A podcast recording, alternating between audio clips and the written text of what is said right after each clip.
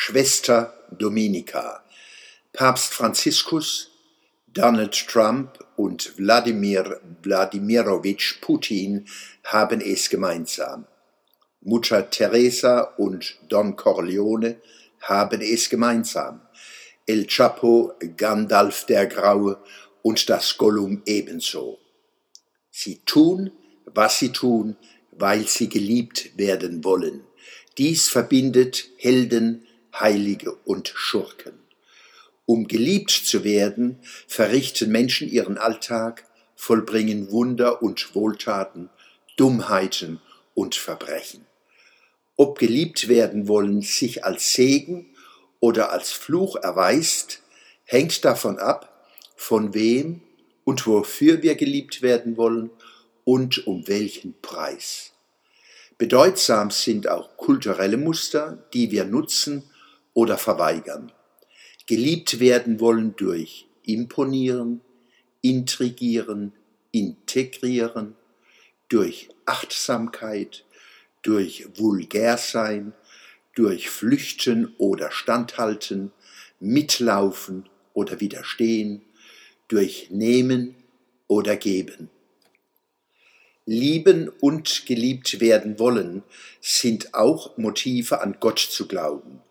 Wenn ich jemandem aus einer fernen Kultur zeigen sollte, wer und was ein Christ ist, würde ich mit ihm von Mannheim aus in den Nahen Osten reisen, nach Ritschweier, Weinheim. Hier unterhält das Mannheimer Theresienkrankenhaus ein Schulungszentrum. Geleitet wird es von der Vinzentinernonne Schwester Dominika.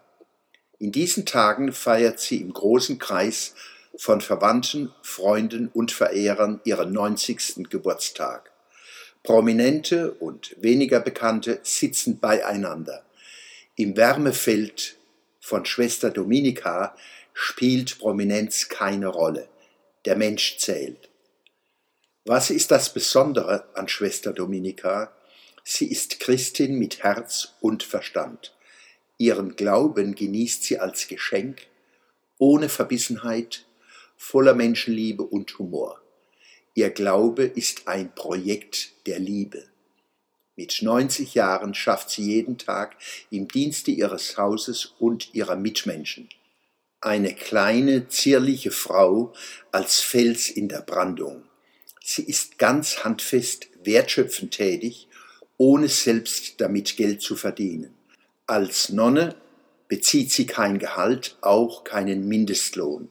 Sie kann kaum verreisen und sich nichts Großartiges leisten. Aber sie ist behütet in ihrer Gemeinschaft.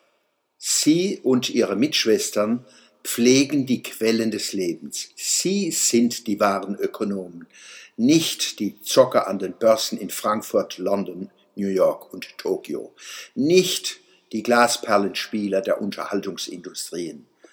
Der Ansatz der Nonnen ist sehr vernünftig. Sie lieben Gott und Menschen und setzen ihre Liebe in praktisches Handeln um. Dafür werden sie wiedergeliebt.